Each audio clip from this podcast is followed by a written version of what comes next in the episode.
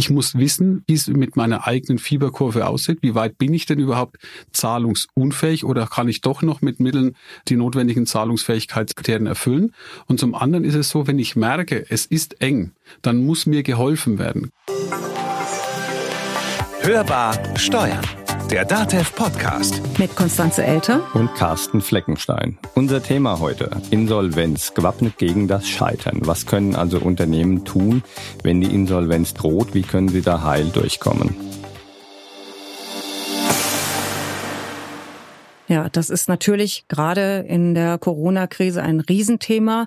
Ich finde, man kann und konnte es auch wirklich schon in den Fußgängerzonen, also hier in Nürnberg zum Beispiel sehen, dass da so einige Ladenlokale doch inzwischen leer stehen. Ich muss ganz ehrlich sagen, gerade so am Anfang des Shutdowns hatte ich so die Sorge, dass das ein oder andere Lieblingsrestaurant, wo da die großen Fenster dann verklebt waren mit Packpapier, dass ich da schon Sorge hatte, dass die komplett zumachen. Das war Gott sei Dank nicht der Fall. Aber da haben schon einige Probleme. Wie ist es denn bei euch so im Ort? Ja, wir leben ja in einer Kleinstadt und da hatte ich natürlich auch ein Stück weit die Befürchtung, dass gerade die ansässige Gastronomie darunter zu leiden hat. Aber was ich jetzt so beobachte, der geht's eigentlich soweit ganz gut. Ja, da wollen wir natürlich auch weiter für sorgen. Und was natürlich auffällig ist, dass so einige große Namen, also so Karstadt, Kaufhof, ich glaube, das ist natürlich auch inzwischen schon überall rum, dass die möglicherweise in die Insolvenz gehen. Escada habe ich neulich gelesen, das hat mich schon geschockt, aber eben auch natürlich so Automobilzulieferer wie Flabeck, ne, große Namen, die jetzt vor der Zahlungsunfähigkeit stehen. Wobei man ja da sagen muss, das ist nicht alles Corona geschuldet. Ne? Ja, Also es gab stimmt. ja durchaus Branchen, die waren vorher schon in der Krise. Also wenn man da zum Beispiel an Karstadt Kaufhof denkt, das ist nicht erst seit Corona der Fall. Ja, das stimmt. Das ist schon seit einigen Jahren so und es ist natürlich auch branchenspezifisch. Also Einzelhandel hatten wir jetzt gerade, eine Automobilbranche, da sind strukturelle Probleme schon länger vorhanden. Aber umgekehrt ne, muss man auch sagen, wenn jetzt so ein kleines Unternehmen wahrscheinlich egal welche Branche von der Corona-Pandemie beziehungsweise den Regelungen und den Vorgaben besonders hart getroffen wird, die haben dann wenig Rücklagen, kaum Umsätze oder zum Teil auch gar keine Umsätze gehabt, aber natürlich weiterhin die laufenden Kosten. Man muss es halt beobachten. Also Fakt ist auf jeden Fall, die Zahl der Insolvenzen hat trotz Corona erstmal abgenommen. Also gerade wenn man sich jetzt das erste Halbjahr 2020 ansieht, da meldeten die deutschen Amtsgerichte gut 9000 Unternehmensinsolvenzen. Nach Angaben des Statistischen Bundesamts 6,2 Prozent weniger als im ersten Halbjahr des Vorjahres. Also das kann man jetzt nicht sagen, dass da irgendwas angestiegen wäre. Wobei im Frühjahr war das, glaube ich, dass der deutsche Einzelhandel gesagt hat, dass man mit bis zu 50.000 Insolvenzen rechnet. Das ist ja schon eine beachtliche Zahl. Und da fragt man sich, warum ist das bislang noch nicht in der Statistik angekommen? Naja, vielleicht deswegen, weil eben der Gesetzgeber erstmal Corona-bedingt die Insolvenzantragspflicht ausgesetzt hat. Aber von diesem Aussetzen der Insolvenzantragspflicht gibt's halt jetzt auch schon wieder eine Ausnahme, denn ab Oktober ist die nur noch beschränkt und nicht für alle Unternehmen verlängert. Also Ausnahmen über Ausnahmen. Sie hören es schon, da ist mit Sicherheit viel Beratung und auch viel Erklärung notwendig, was das jetzt nun genau für Unternehmen bedeutet und wen das noch betrifft und wer das noch nutzen kann. Das gilt natürlich für die ganze staatliche Unterstützung, für Überbrückungshilfen, für Förderkredite, die jetzt gerade in Corona-Zeiten gewährt werden und natürlich auch für die Aussetzung der Insolvenzantragspflicht.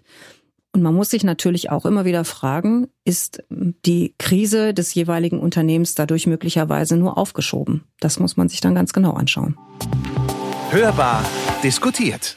Der 1. Oktober 2020 stellt eine neue Zeitrechnung dar, die sich die Unternehmungen jetzt genau anschauen müssen, weil viele Entscheidungen sich an diesem Datum messen lassen müssen. Das sagt Markus Wohleber. Er ist heute bei uns zu Gast im Studio und Premiere, Premiere. Wir sind nämlich nicht nur das erste Mal seit dem Corona-Shutdown wieder im Studio. Nein, das waren wir schon öfter, wie aufmerksame Hörer wissen, sondern wir haben das erste Mal seitdem einen Studiogast zu uns eingeladen. Und Markus Wohleber, er ist Steuerberater in Nürnberg mit Kanzleien sowohl in Nürnberg als auch in Haßfurt und in Frankfurt. Und die Kanzleien sind spezialisiert auf Sanierung und Insolvenzen. Wir befassen uns heute mit dem Thema Insolvenzen beziehungsweise wie man solche vermeiden kann. Und Anlass ist natürlich, dass der Bundestag Mitte September die Aussetzung der Insolvenzantragspflicht verlängert hat, bis Jahresende befristet. Das sind schon viele Fachbegriffe und möglicherweise böhmische Dörfer für manchen Hörer auf einmal. Was hat es denn genau mit der Insolvenzantragspflicht auf sich? Vielleicht klären wir erstmal die Begrifflichkeiten. Gerne. Ausgangspunkt und der akuteste Ansatz ist die klassische Zahlungsunfähigkeit. Da muss man definieren, ähnlich wie bei einem Fieberthermometer messen kann, ob es mir gut geht oder ich in sozusagen der Fieberzone bin, muss man die Frage beantworten, inwieweit ich mit meiner aktuellen Liquidität in der Lage bin, meine fälligen Verbindlichkeiten bezahlen zu können. Und da ist der Grenzwert, dass es einen 90-prozentigen Deckungsgrad braucht. Bedeutet, ich muss heute und in einer Zeitspanne von drei Wochen ab dem jeweiligen Stichtag in der Lage sein, 90 Prozent meiner fälligen Verbindlichkeiten auch tatsächlich rechtzeitig bezahlen zu können. Ist das nicht der Fall, würde ich nach der Definition der Insolvenzordnung zahlungsunfähig sein und müsste dann im Prinzip überlegen, ob ich diese Situation bereinigen kann oder im Zweifel auch einen Insolvenzantrag stellen zu müssen. Daneben gibt es noch die klassische Überschuldung. Überschuldung ist eine Konstellation, die bei juristischen Personen greift, also nicht bei dem Einzelunternehmer, nicht beim Fliesenleger, der daheim allein arbeitet, sondern bei der juristischen Person, der gleichgesetzt wäre jetzt auch die GmbH und Co. KG. Dort darf das Passivvermögen, sprich die Verbindlichkeiten, nicht das Aktivvermögen, das Vermögen der Unternehmung übersteigen. Sollte das der Fall sein, sprechen wir eben davon der Überschuldung. Und auch das führt dann dazu, dass sich die Geschäftsleitung mit einem möglichen Insolvenzantrag aktiv auseinandersetzen muss, um mögliche Haftungsgefahren auch aus dem Weg gehen zu können. Jetzt möchte ich nochmal zurückkommen auf die Aussetzung der Insolvenzantragspflicht. Die wurde verlängert, aber was heißt das jetzt? Wie wirkt sich das jetzt aus? Konkret ist es so, dass bei der Diagnostik, wenn wir bei den 90 Prozent bleiben und wir zum Ergebnis kommen, das Unternehmen kann diese 90 Prozent Deckung im Moment Corona-bedingt nicht leisten, dann ist bis zum 30.09. diese Insolvenzantragspflicht ausgesetzt. Danach setzt aber die reguläre Insolvenzantragspflicht für die Zahlungsunfähigkeit wieder ein. Bei der Überschuldung ist es verlängert bis zum 31. Dezember 2020. Dort würde die Normalsterblichkeit erst ab dem 1. Januar 2021 wieder einsetzen. Das bedeutet, verstehe ich das jetzt richtig? Der Fliesenleger hat jetzt im Grunde genommen Pech gehabt und das größere Unternehmen wird noch ein bisschen geschont, wenn ich jetzt dieser Definition, die du vorhin gebracht hast, folge? In gewisser Weise muss man es nur unterscheiden, was mein sozusagen Krankheitsgrund ist. Die Zahlungsunfähigkeit und die Überschuldung sind letztendlich zwei getrennt zu beurteilende Vorgänge. Das ist eine ist der Beinbruch, das andere ist letztendlich irgendein Augenleiden. Wenn wir im Prinzip keine laufenden Einnahmen haben, dann können wir trotz vielleicht vorhandener Substanzmittel in Form von Gebäuden oder auch irgendwo Warenvorräten immer noch eine deutlich positive Vermögensbilanz haben, aber ich habe auf dem Girokonto nicht genug finanzielle Mittel, um aktiv bezahlen zu können, dann leide ich an der Zahlungsunfähigkeit. Auf der anderen Seite kann es sein, dass ich noch in der Lage bin, meine aktuellen Verbindlichkeiten bezahlen zu können, die fällig sind, aber die Gesamtsumme meiner Verbindlichkeiten, vielleicht in Form von hohen Bankenschulden oder hohen sonstigen Verbindlichkeiten, führen dazu, dass ich überschuldet bin und dann habe ich auf der Seite einfach ein Problem. Nur dieses Problem mit der Überschuldung, das trifft allein die juristischen Personen und den gleichgesetzten Personen da, wo keiner persönlich haftet. Das hört sich jetzt an, dass das auch nach Branchen eigentlich aufgeteilt werden kann, wer da stärker betroffen ist und wer da nicht stärker betroffen ist oder weniger betroffen ist. Also gibt es aus deiner Erfahrung Unternehmen, die das besonders hart trifft oder eine Branche, die das hart trifft? Da lässt sich letztendlich zwei Branchen unmittelbar herausgreifen. Das eine, das klassische Gastronomiegewerbe, da angeschlossen auch Event Catering und Veranstalter, Messebau, weil bei denen ganz klar es hatte Einschläge ins Kontor gegeben hatten, Hochzeiten wurden abgesagt, es wurden im Feiern auch aufs Neujahr verlagert. Da haben jetzt die Betriebe eher die Problematik, dass sie in 2021 gar keine Termine mehr frei haben, weil alle auch ihre Unternehmensveranstaltungen nach 21 verlagern und sich die Frage stellt, wie das auch für einen Betrieb überhaupt mitarbeitertechnisch geleistet werden kann. Hilft aber nichts. Jetzt im Moment sind diese Veranstaltungen abgesagt, die laufenden Einnahmen fehlen, während bestimmte Kosten natürlich weiterlaufen. Neben dem Bereich ganz klar ist auch die Automobilzulieferindustrie ganz hart betroffene Konstellation. Wir haben eine ganze Reihe von Betrieben, die diesem Branchen Umfeld angehören, bei dem es im Moment eine starke Selektion gibt. Und da haben wir eine ganze Reihe von Unternehmen, die Corona-bedingt 2020 an die Kante der Existenzfähigkeit geführt wurden. In der Tat ist die Krise in der Automobilbranche ja nicht ausschließlich Corona-bedingt. Dort sehen wir ja schon seit mehreren Jahren einen Umbruch. Unser Kollege Michael Oechsler hat sich das Ganze mal genauer angeschaut. Hörbar kompetent. Laut einer Studie des Instituts der deutschen Wirtschaft stellt allein schon der technologische Wandel die Autoindustrie vor große Herausforderungen. Während neue Geschäftsmodelle zwingend notwendig sind, macht sich zugleich ein Absatzrückgang bemerkbar. Hinzu kommt, dass sich die Struktur der Lieferanten geändert hat. In vielen Automarken sind mittlerweile neue Zuliefererprodukte enthalten, beispielsweise von Software- oder Displayherstellern. Unternehmen wie Apple oder Google als Zulieferer haben zudem andere Verhandlungspositionen als ein mittelständisches Unternehmen, das Spritzgussteile liefert. Damit steht die Automobilbranche gleich mehrfach unter Druck. Diesen Umstand hat die Corona-Krise jetzt noch verschärft. Laut der Studie ist keine andere Branche in dem Maße von den wirtschaftlichen Auswirkungen der Pandemie betroffen. Kurzarbeit, Stellenkürzungen auch bei großen Unternehmen. So sind in den vergangenen Monaten besonders Zulieferer Corona-bedingt unter Druck geraten. Für Automobilhersteller wiederum ist das deshalb problematisch, weil die Lieferantenverträge meist auf mehrere Jahre vereinbart sind. Ob ein Automobilhersteller aber langfristig Lieferanten unterstützt, hängt am Ende vom Einzelfall ab. Nicht jeder Hersteller ist willens, durch eigenes finanzielles Entgegenkommen zu helfen. Automobilhersteller werden im Insolvenzfall verstärkt auf die bisherige Zusammenarbeit schauen. Wenn die Geschäftsbeziehung in verschiedenen Bereichen schon vor Corona belastet war, wird es schwierig werden. Im Idealfall erkennen mittelständische Zuliefererunternehmen die Risiken rechtzeitig und eine gute partnerschaftliche Geschäftsbeziehung kann im Insolvenzverfahren helfen, schnell wieder einen Weg nach vorne zu finden. Michael Oechsler mit einem generellen Blick auf die Automobilbranche. Jetzt hat ja vielleicht nicht jeder Mittelständler dieses Verständnis dafür. Wann ist es denn jetzt wirklich schon eher dunkelgelb? Vielleicht sogar schon kurz vor Rot. Was ist so deine Erfahrung? Sind sich Mittelständler immer auch dieser Risiken bewusst? Ganz klar personenabhängig. Es gibt Unternehmer, die die Fähigkeit besitzen, ihre eigene Situation wertfrei auch zu beurteilen und zu einem neutralen Ergebnis zu kommen. Auf der anderen Seite haben wir viele Unternehmer gesehen, die in einer gewissen Art und Weise in ihr Unternehmen verliebt waren und bis zum Ende daran geglaubt haben, dass es weitergehen muss, weil nichts anderes in ihrer Vorstellungswelt auch möglich war. Und vor dem Hintergrund ist der dringende Appell, sich selbst beurteilen zu wollen, inwieweit man in der Lage ist, sich auch wertfrei von seiner eigenen Unternehmung im Zweifel lösen zu können, wenn der Karren im wahrsten Sinne des Wortes zum Abgrund hinschlittert.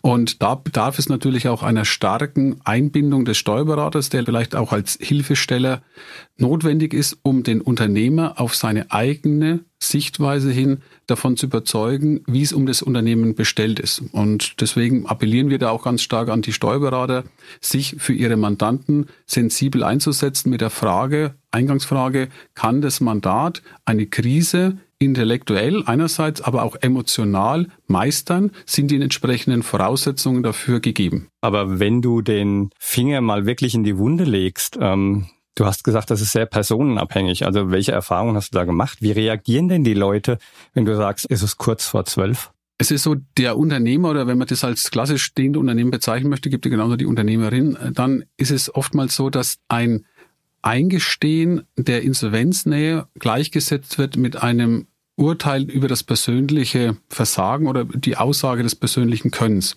Und es ist wichtig, dass man da eine emotionale Trennung herbeiführt. Viele Faktoren, gerade eben jetzt wie in 2020 durch Covid begründet, haben keine personenbezogene Ausgangsgründe. Das ist im Prinzip im Markt begründet. Aber der Mensch neigt dazu, die Fehler dann in irgendeiner Form an der Stelle so weit zu ignorieren, wenn er davon ausgeht, dass er möglicherweise selber dazu auch beigetragen hat, dass seine Unternehmung in dieser Situation ist, dass er möglicherweise sich sich in der Lage versetzt sieht, dass er seinen Mitarbeitern gegenüber negative Botschaften ausbringen muss oder seinen Lieferanten gegenüber, dass er irgendwo auch ein eigenes Scheitern eingestehen muss. Und da habe ich viele Beispiele davon gesehen, wo dann Unternehmer mit einem gewissen Abstand, nachdem es dann doch nicht mehr anders ging, weil ihm das Heft des Handelns aus der Hand genommen worden ist, mit einem Vierteljahr, halben Jahr, Jahr Abstand, sich selber auch ganz kritisch hinterfragen und sagen, wie dumm man war eigentlich, dass man immer nur diesen einen Tunnelblick hatte und im Endeffekt nicht in der Lage war, die Situation neutral zu beurteilen, dass es oftmals schon viel, viel früher einen Point of No Return gegeben hat. Man hat aber immer weitergemacht und am Ende des Tages noch mehr privates Vermögen geopfert, um etwas am, am Leben zu halten, was aber an sich nicht mehr rettbar war. Da läuft ja auch viel über die persönliche Beziehung zwischen Steuerberater und Unternehmer, die ja schon wahrscheinlich sehr lange besteht, im besten Fall sehr vertrauensvoll ist. Du hattest vorhin das Wort intellektuelle Fähigkeit, das mhm. auch zu akzeptieren, angesprochen wenn man schon kurz vor der Insolvenz steht, ist es dafür ja eigentlich schon zu spät. Sensibilisierst du die Unternehmer schon weit früher dafür, dass es auch irgendwann mal schiefgehen können? Wenn ja, wie? Es ist so, letztendlich gibt es ja die klassische Ampelkonstellation grün, gelb, rot. Und ab dem Moment, wo ein Mandat in die gelbe Zone eintritt, wir sprechen noch gar nicht von einer gelb-orangen Zone, sondern wirklich erstmal gelb. Wir haben irgendwo die Fähigkeit, nachhaltig Gewinne zu erzeugen, verloren. Wir sind auf Kredite von den Banken angewiesen. An sich alles nichts Schlimmes, ein ganz normales Geschäftsgebaren. Aber ab dem Zeitpunkt muss man letztendlich in der Kommunikation mit dem Mandanten verschiedene Szenarien durchspielen.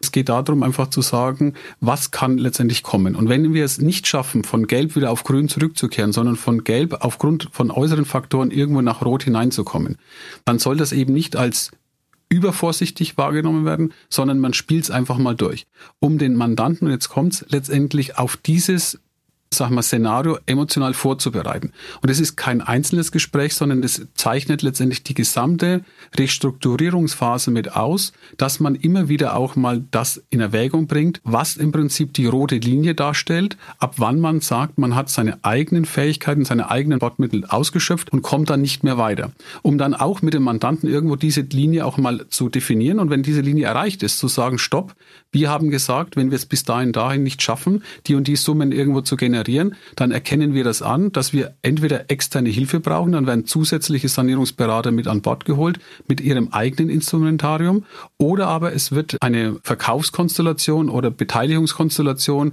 dass Investoren mit aufgenommen werden. Das heißt, das Instrumentarium, was dann als Sanierung eingesetzt wird, wird in ihrer Wirkungsweise um ein, zwei, drei Stufen nach oben geschraubt. Und das braucht eine emotionale Vorbereitung, weil der Mandant selber nicht ohne weiteres in der Lage ist, emotional diese Schritte so mitzugehen, wie es vielleicht der Markt und die Zeitabfolge von ihm verlangen.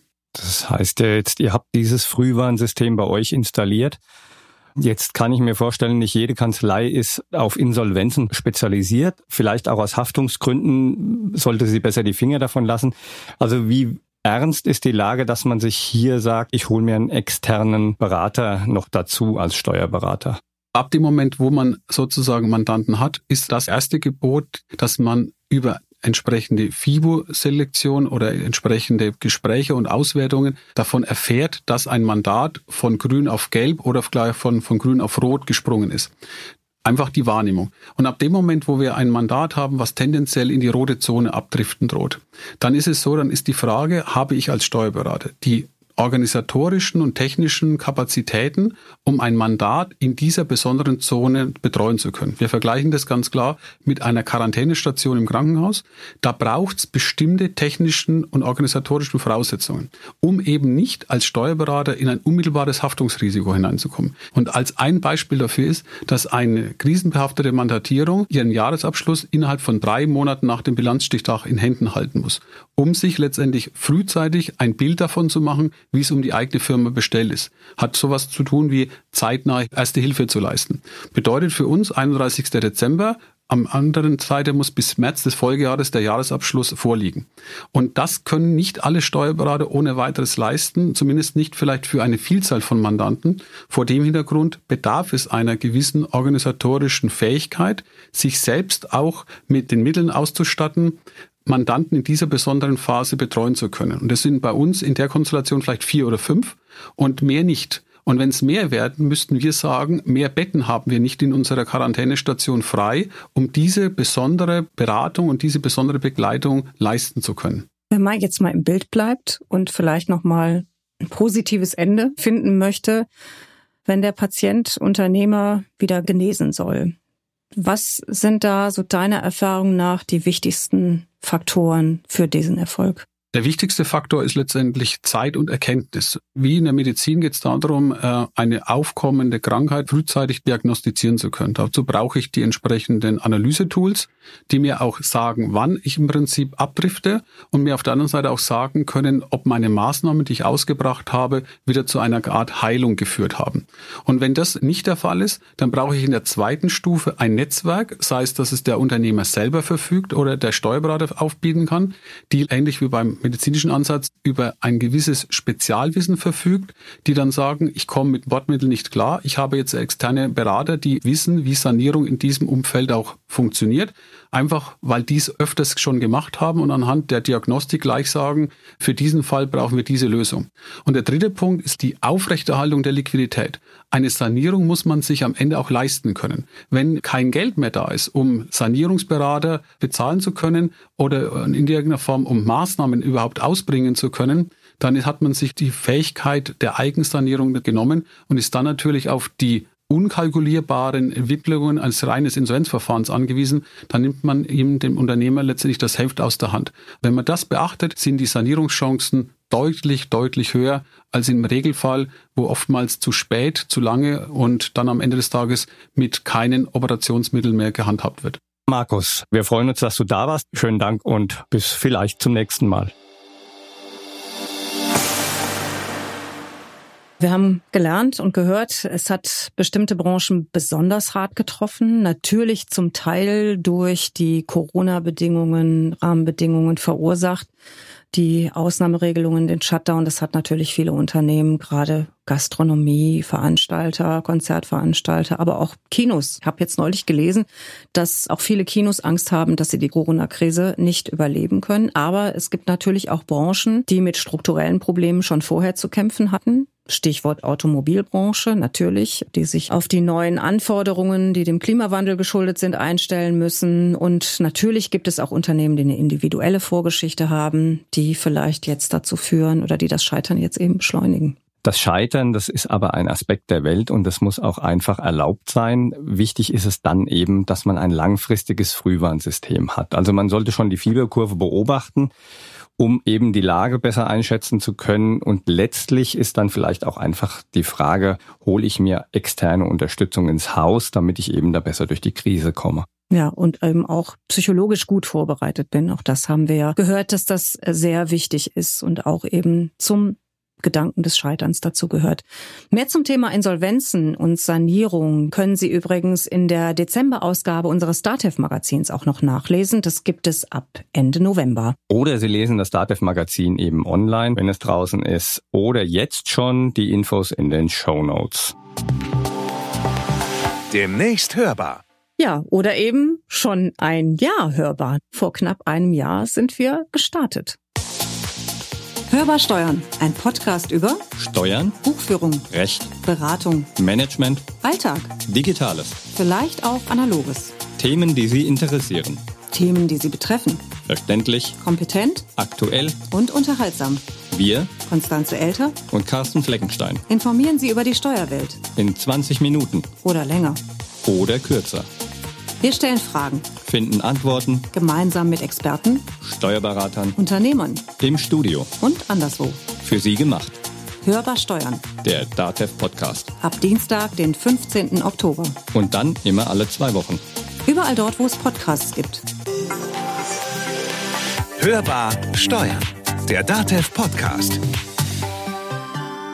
Ein Jahr mit ganz vielen Themen. Also wir haben wirklich viel besprochen, nicht nur Corona-Themen. Also Brexit zum Beispiel war so ein Thema. Ja, oder auch womit wir angefangen haben. So ein Klassiker wie die Betriebsprüfung, ne? unsere allererste Sendung. Da kamen ja noch ein paar andere Klassiker dazu. Ähm, Zum Beispiel Mindestlohn ja, stimmt. oder die Existenzgründung mit den Freiberuflern. Aber wir haben natürlich nicht nur so harte Steuerthemen, sage ich jetzt mal, besprochen, sondern auch so weiche Themen wie Mitarbeiterbindung, Wissenstransfer. Und ich finde, wir hatten auch viele, viele, viele spannende Gesprächspartner im Studio. Das fand ich ganz toll. Ja, und es wäre schön, wenn die nächstes Jahr eben wieder im Studio stehen und nicht nur am Telefon zu hören sind.